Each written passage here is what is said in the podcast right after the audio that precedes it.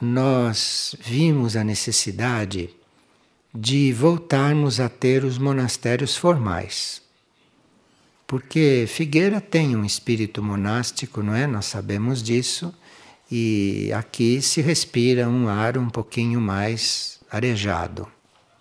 Mas vimos a necessidade para aqueles que querem um pouco mais de rigor, rigor não no sentido de tolimento, de compressão, de repressão, rigor no sentido de mais clareza, com respeito a uma meta, com respeito a um caminho, com respeito a uma disposição, não é, de ir em direção à luz.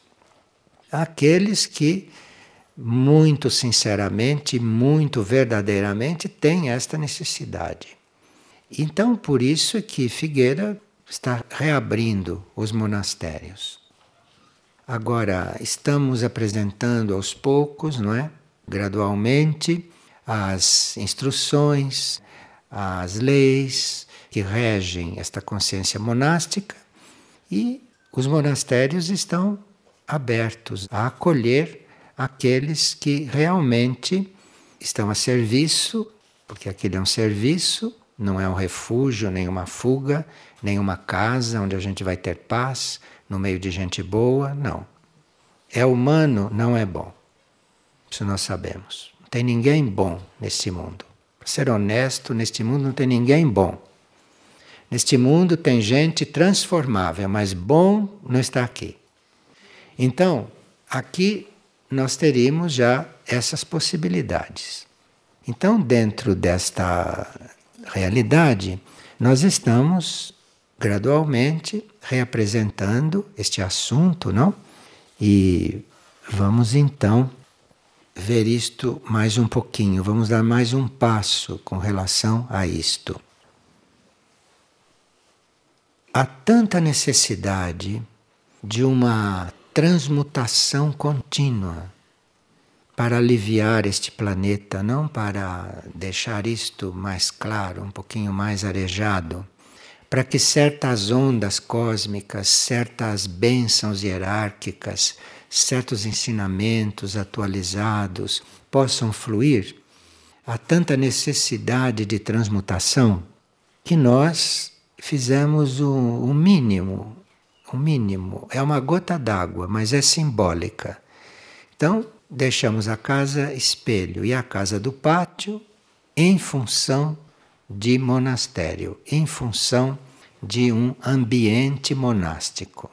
Eu sei que é uma gota d'água dentro de uma figueira maior, mas é simbólico e isto, se for realmente bem feito, se isto for realmente realizado, vai ser de grande valor.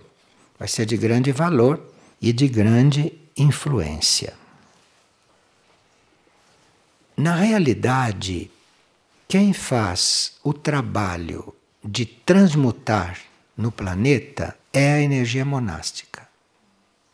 Nós pensamos que somos nós que transmutamos. Nós transmutamos até certo ponto. Nós transmutamos as coisas mais grossas. Nós transmutamos as coisas mais pesadas. Nós transmutamos aquilo que o nosso material humano tem possibilidade de transformar. Mas quem faz realmente o trabalho de transmutação do planeta é a energia monástica, não é nenhuma pessoa. Quando nós nos entregamos ou quando nós nos dispomos a servir, quando nós nos candidatamos a uma vida monástica, quando nós nos dispomos a isso, nós vamos sendo gradualmente, muito de leve, vamos sendo tocados pela energia monástica. A energia monástica é um tipo de energia que existe no mundo das energias independentemente de nós. A energia monástica é uma energia, não é nenhum indivíduo. Então, isto no mundo das energias existe energia monástica.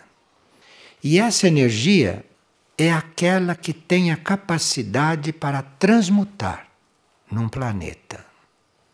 Tanto assim que nos mundos suprafísicos, nos mundos intraterrenos, nós, quando os conhecemos, quando chegamos neles, logo encontramos um monastério. O que quer dizer isto?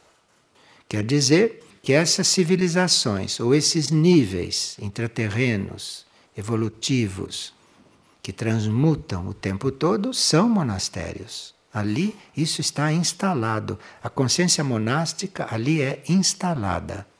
Porque é isto que transmuta. Então, não somos nós que transmutamos.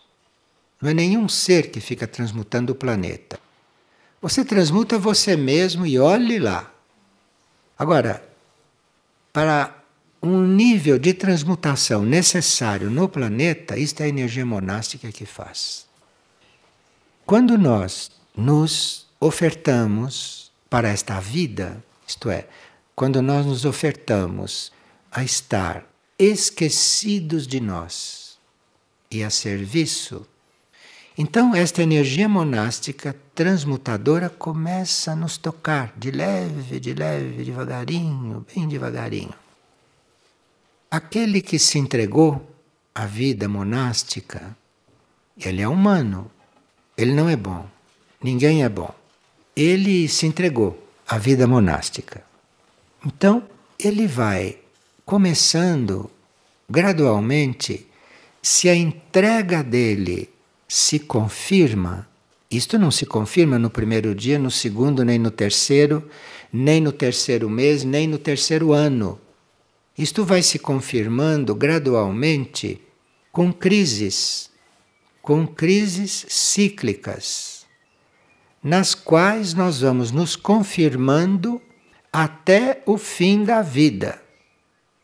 Então veja que vida monástica não é vida para gente ansiosa não é vida para gente apressada, não é vida para gente superficial. É vida para quem entra numa coisa e esquece de si. Aí se esquece de si, as coisas vão bem rápido, num certo nível. Mas se não esquece de si, vai carregando lá dentro da vida monástica esta bagagem toda. E se engana. Se engana porque não vai acontecer absolutamente nada com alguém que não esqueceu de si. Então, se alguém ali está realmente empenhado em esquecer de si, se alguém ali está fazendo esse trabalho de renúncia a esse bloco de concreto que é o ego, se alguém vai lá disposto a ir entregando isso, gradualmente esta energia monástica vai tocando, vai tocando. Quando vai tocando, ele vai sentindo que algo está trabalhando através dele. E quando ele olha o mundo, quando ele olha as coisas, quando ele olha as outras pessoas, ele vai vendo diferente. Ele não vai vendo como via antes. Porque ele está sendo tocado devagar, ele está sendo transmutado, as energias dele estão sendo transmutadas, as forças estão sendo transmutadas. Então ele vai vendo tudo diferente. Ele vai vendo tudo diferente e, claro, que vai também reagir diferente, vai viver diferente, vai ser diferente. Ali ele passa por muitas experiências e muitas constatações.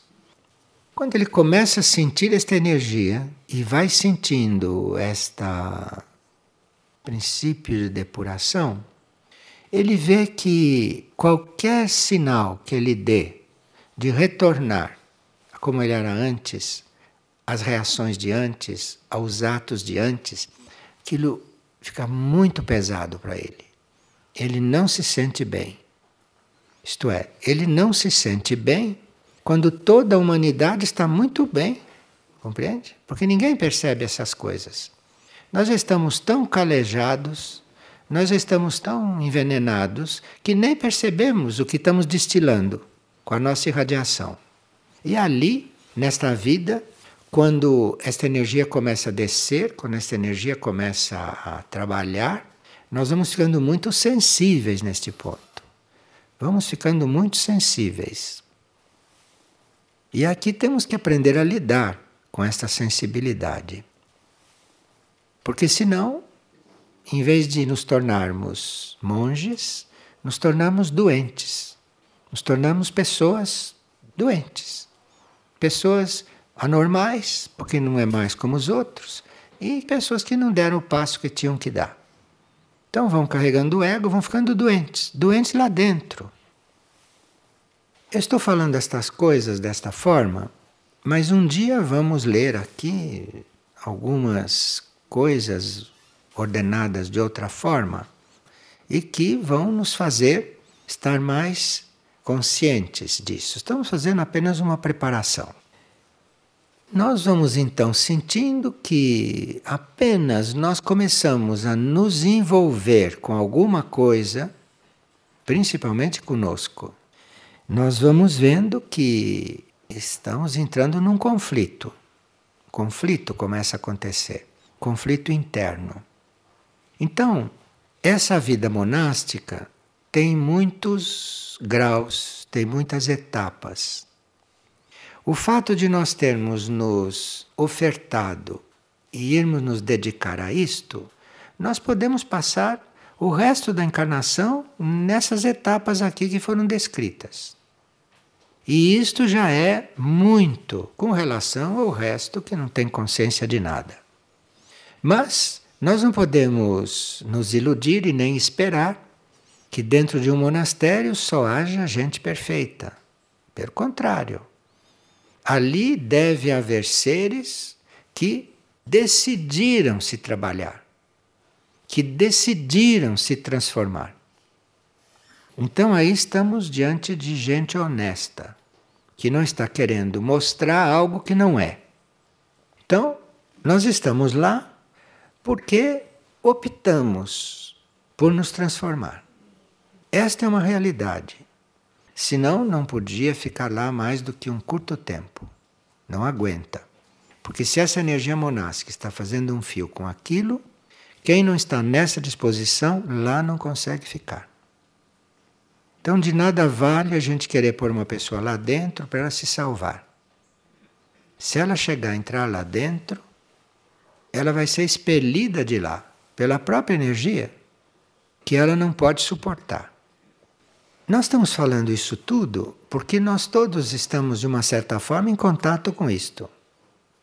E entre nós podem ter aqueles que vão se ofertar para fazer esse trabalho e outros que vão apoiar este trabalho, e outros que vão ajudar, ou que vão se aproximar de alguma maneira para ver como ajuda, para ver o que acontece.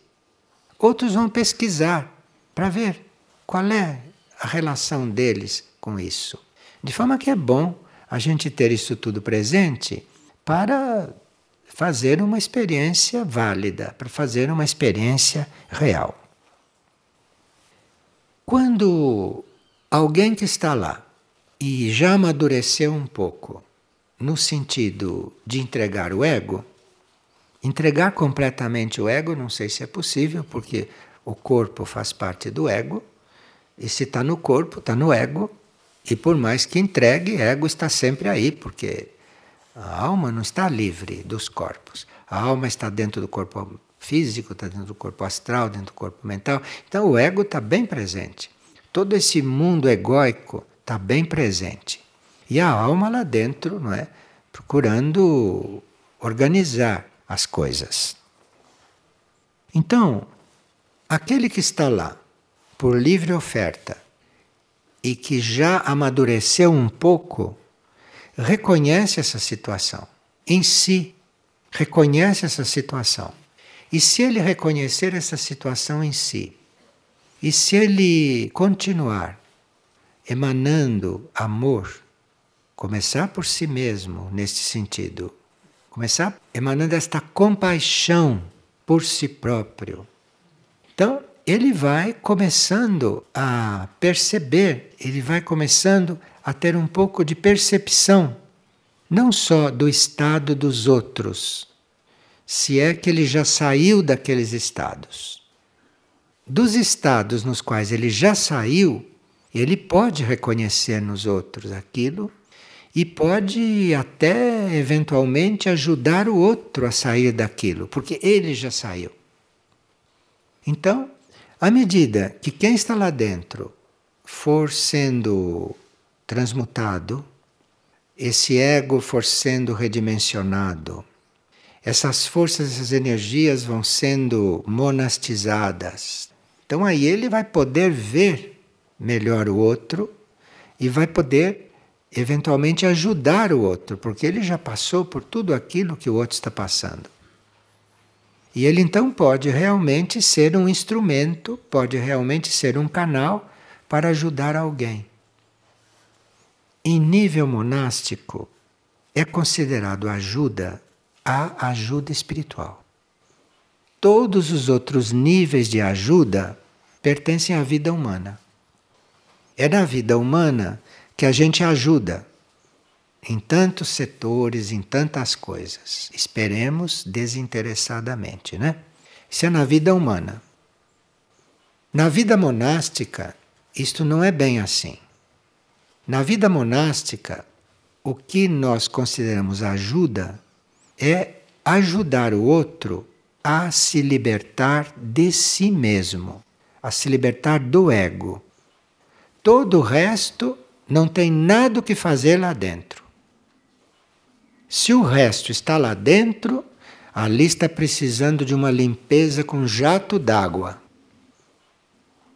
Bom, como nós vamos ter contato com essas duas casas, não com a casa espelho e com a casa do pátio, vamos ter contato com os seres que se candidatarem a estarem lá dentro, construindo este trabalho, canalizando esta consciência monástica, como nós vamos ter contato com isto?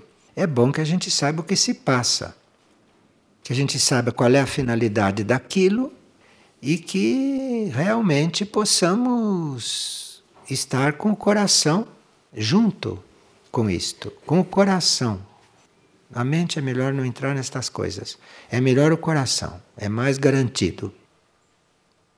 E quando o coração não falar nada, quando o coração não estiver ali, quando o coração não disser nada, é sinal que você não tem que mexer com isto. Porque isto é melhor que vá com o coração. Bom, à medida que nós vamos abandonando as nossas expectativas, quem está lá dentro e quem está aqui fora também.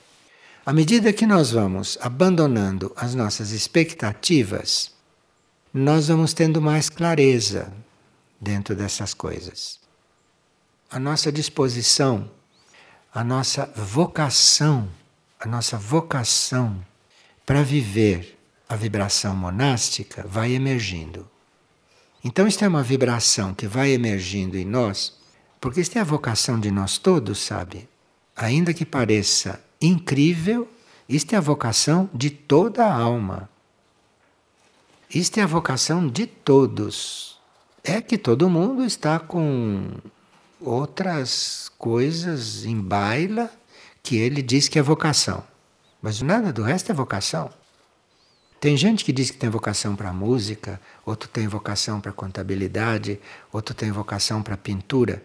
Isto são ilusões, isto são coisas de mente concreta. Isto são coisas de níveis mentais muito longe, muito distantes do nível intuitivo e do nível espiritual que nós todos temos dentro. À medida que nós vamos nos despindo de expectativas, isto é, não esperamos nada. Não esperamos nada. E isso é muito bom porque se você começa a esperar algo de si mesmo neste campo, você só se atrapalha.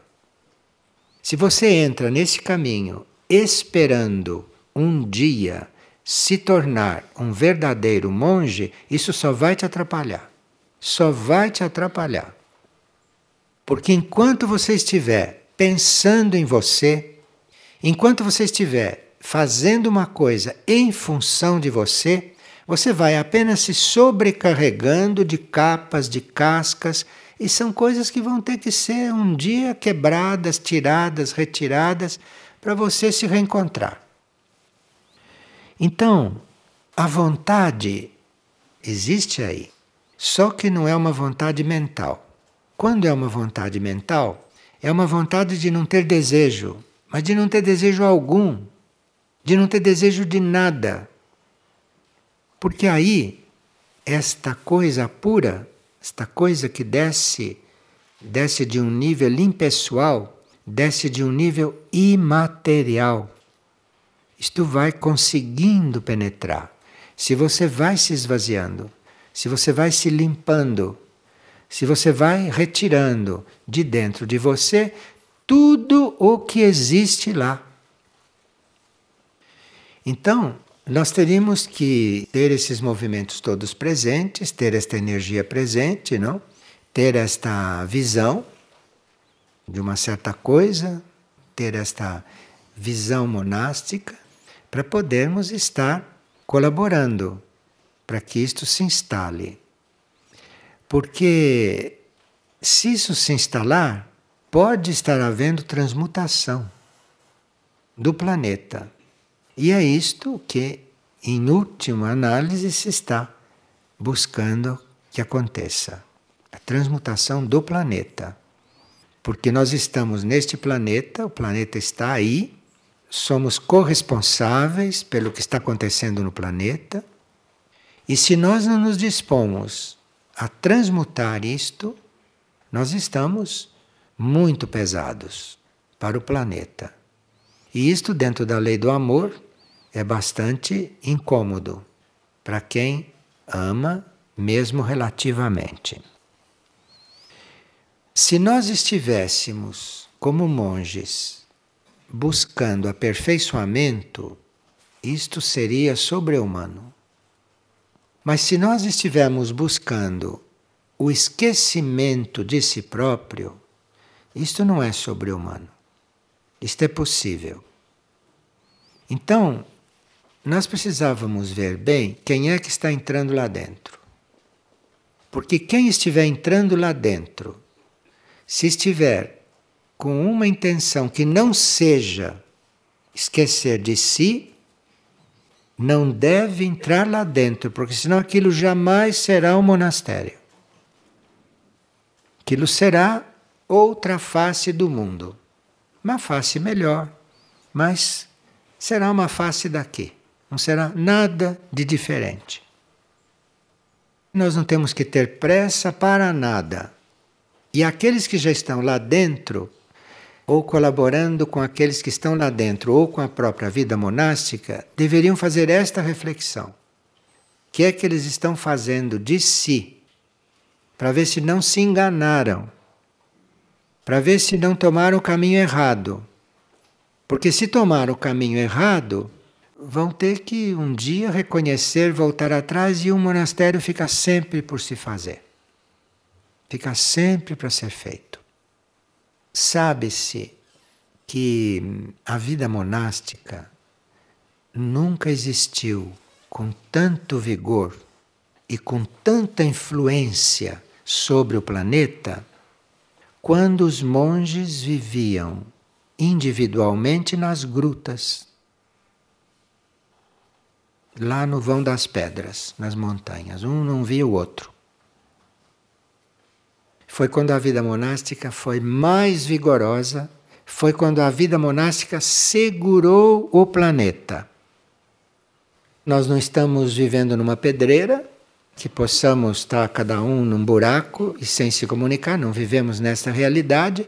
Isto era lá na Grécia, ou nas imediações. Nós vivemos numa outra realidade. Então teremos que ver se conseguimos viver assim. E desta vez não para segurar o planeta, porque tem muito anjo segurando o planeta, mas para transmutar o planeta, para colaborar na transmutação deste planeta. Esse estado de consciência monástico no sentido de transmutar o planeta, ele só se instala e só atua realmente quando há canais para ele. Se não houver canais, ele fica pairando. Isto não, não se gasta aqui. Esta energia monástica desce até aqui, mas precisa de canais. De quem canalize. Precisa de quem a assuma e a viva. Nós temos que ver se entramos ali para fazer este trabalho, esse serviço, por intuição. Este é um ponto bem extremo, mas é real. Você se examine se você intuiu que você tem que estar lá. Porque se você pensou algumas vezes nisso para ir para lá, não está nesse ponto. Você se volte. Hoje não existe mais confessores, né? Hoje não adianta querer falar disso com as pessoas porque você vai se atrapalhar mais ainda. Então, você precisa se perguntar: como que você entrou ali? Se tem alguma explicação, olhe, vá se purificar. Vá se purificar. Então, é só uma intuição que pode pôr a gente lá dentro realmente. Quem não entrou por intuição, realmente não está lá. Parece que está lá, mas não está. É a intuição que leva a gente para estas coisas. Então nós temos que dar um valor todo especial para a intuição quando estamos diante de certas realidades. Quando são realidades concretas, quando são realidades palpáveis, humanas, terrestres, materiais, isso é um tipo de realidade. Mas quando nós estamos diante de realidades imateriais, quando estamos diante de realidades imateriais, nós temos que estar mais abertos à intuição.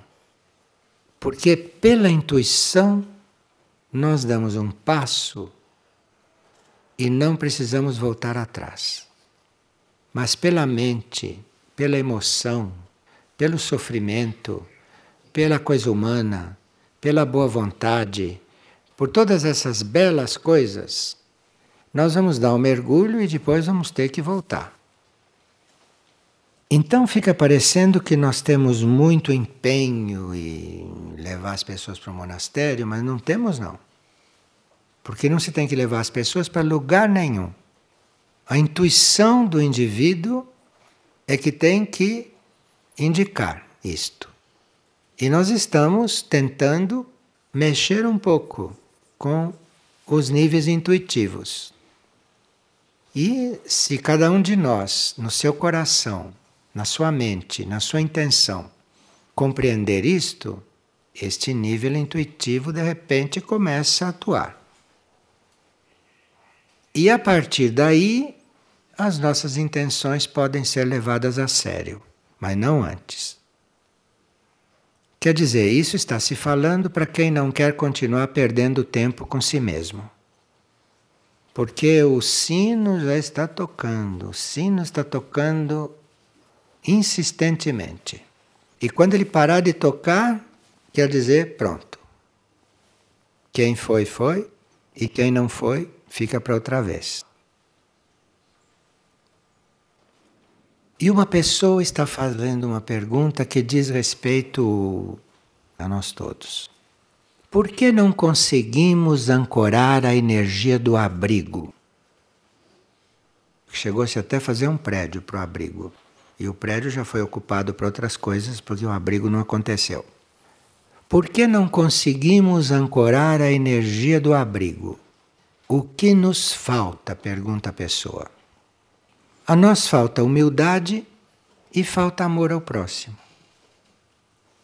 Claro, por que, que o abrigo não aconteceu? Porque nos falta humildade e porque nos falta amor ao próximo. É muito simples. Hoje nós estamos levando várias coisas conosco para organizar, não é? Dentro do ser e ver em que gavetinha ou em que prateleira nós colocamos estas coisas. Ou se não colocamos em nenhuma gaveta, em nenhuma prateleira, mas se ficamos com ela diante de nós até resolver.